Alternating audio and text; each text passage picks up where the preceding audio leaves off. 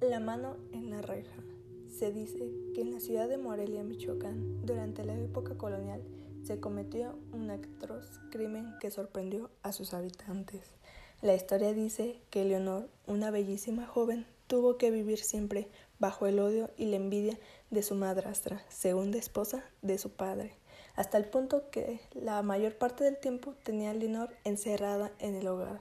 Sin embargo, un noble de la corte del virrey tuvo la oportunidad de conocerla, quedado prendado de la belleza de Leonor. La cortejó y ella aceptó, viéndose siempre a través de las ventanas de la casa donde residía la joven. La madrastra, al enterarse, decidió cerrar todas las ventanas e incluso enviar al sótano a Leonor para que no tuviese contacto con el noble. Este, sin saber las circunstancias, tuvo que irse urgentemente de la ciudad durante unos meses para llevar a cabo una misión encomendada por el virrey. Así pues, Leonor quedó prisionera sin que nadie le echase en falta. Se dice que a través de una rendija del sótano que daba a la calle, ella sacaba su mano pidiendo ayuda a su amado. Día tras día ella tenía la esperanza de que el noble le tomase de la mano y la salvase. Sin embargo, cuando el joven pudo regresar, Leonor apareció muerta en el sótano, debido a que su madrastra no la proveía de alimento. Al enterarse el joven, denunció los hechos y mandó a prisión a su madrastra y a su padre. Además, le rindió sepultura enterrándola con un traje de novia que él le tenía preparado para el día que se casaran.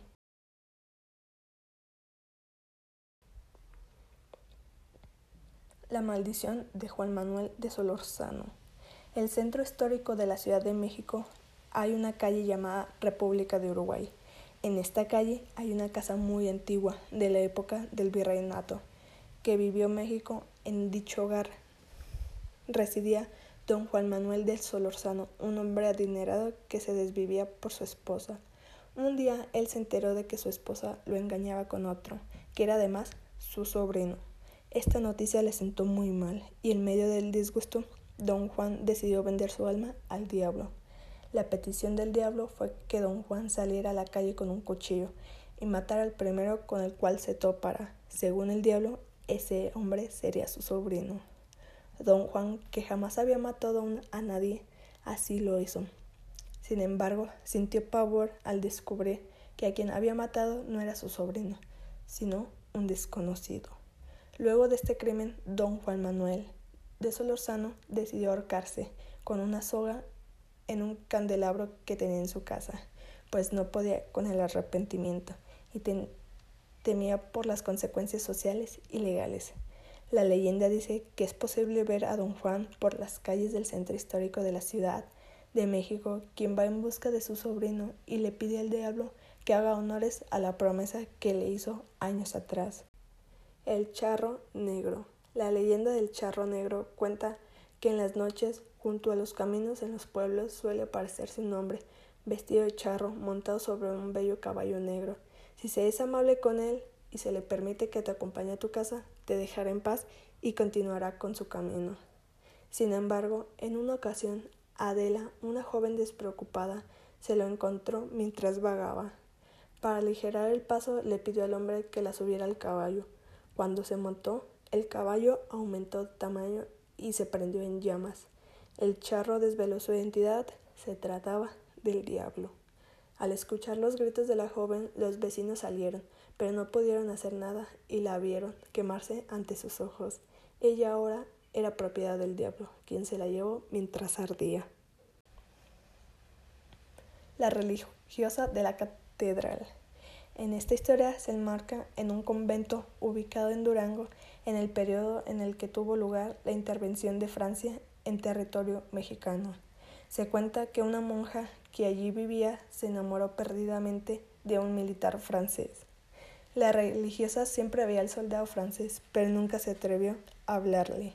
En ese contexto apareció el ejército mexicano, que realizó una emboscada en la zona y en la cual apresaron al soldado francés. Lo más dramático de la historia es que esta monja vio desde su ventana cómo el soldado francés fue fusilado la leyenda dice que este sentó mal a la religiosa que decidió terminar con su vida lanzándose desde una ventana del convento que daba hacia el patio. Según la leyenda, en el campanario del convento hoy en día puede llegar a verse la silueta de esta religiosa. El anillo de Alba. Doña Alba fue una mujer adinerada, cuya única carencia fue no tener hijos. Se dice que en una noche, cuando contaba con 80 años, Alba soñó con mucha claridad sobre cómo moriría. Luego de este sueño, encomendó al cura de su parroquia que una vez que muriera, él se encargara de repartir su abundante herencia entre las personas del pueblo en el que ella vivía.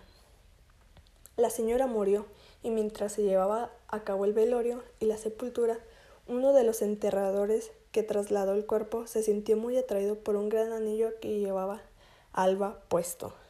Luego de haberla enterrado, estos dos sepultores fueron al cementerio y se enterraron a la señora Alba. Al llegar a ella se dieron cuenta de que la mano de Alba estaba cerrada y el anillo no podía ser retirado. Sin ningún escrúpulo, los enterradores cortaron el dedo de Alba en donde estaba el anillo y se fueron. Cuando estaban próximos a salir del cementerio, ambos escucharon un grito desordecedor. Uno de los sepultores no volvió jamás. El otro, antes de salir corriendo, apenas pudo voltear y observar la imagen terrorífica de doña Alba, señalándole con la mano del dedo amputado.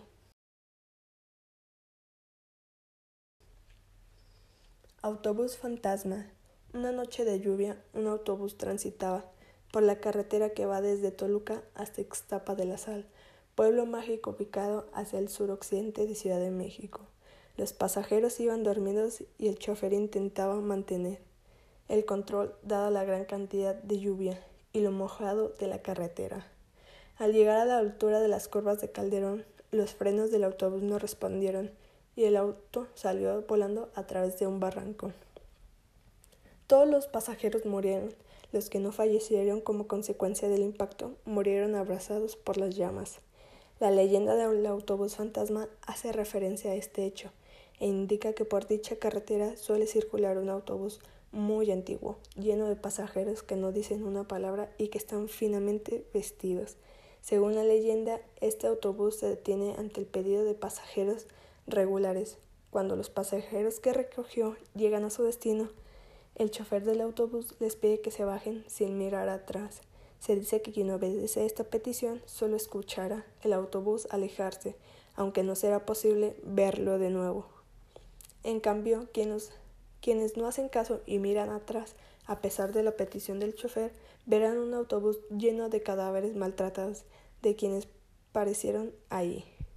Ya no será posible bajar nunca más. El charro negro. La leyenda del charro negro cuenta que en las noches, junto a los caminos en los pueblos, suele aparecerse un hombre vestido de charro montado sobre un bello caballo negro. Si se es amable con él, y se le permite que te acompañe a tu casa, te dejará en paz y continuará con su camino. Sin embargo, en una ocasión, Adela, una joven despreocupada, se lo encontró mientras vagaba. Para aligerar el paso le pidió al hombre que la subiera al caballo. Cuando se montó, el caballo aumentó de tamaño y se prendió en llamas. El charro desveló su identidad, se trataba del diablo. Al escuchar los gritos de la joven, los vecinos salieron, pero no pudieron hacer nada y la vieron quemarse ante sus ojos. Ella ahora era propiedad del diablo, quien se la llevó mientras ardía. La calle de la quemada. Durante la época de la colonia, una familia española llegó a Nueva España. La hija del matrimonio, una joven de 20 años, inmediatamente atrajo a todos los hombres adinerados, quienes querían desposarla pero fue un marqués italiano quien se decidió a conquistarla. Todos los días posó bajo su balcón, retando un duelo a cualquier hombre que la quisiera. Cada mañana aparecían los cuerpos sin vida de personas inocentes que se atrevían a pasar por su ventana. Sintiéndose culpable por ocasionar estas muertes, la joven decidió desfigurarse la cara. Acercó el rastro al carbón encendido, borrando así todo rastro de su belleza sin embargo, el marqués continuó con su propuesta, pues aseguró que la amaba por su interior.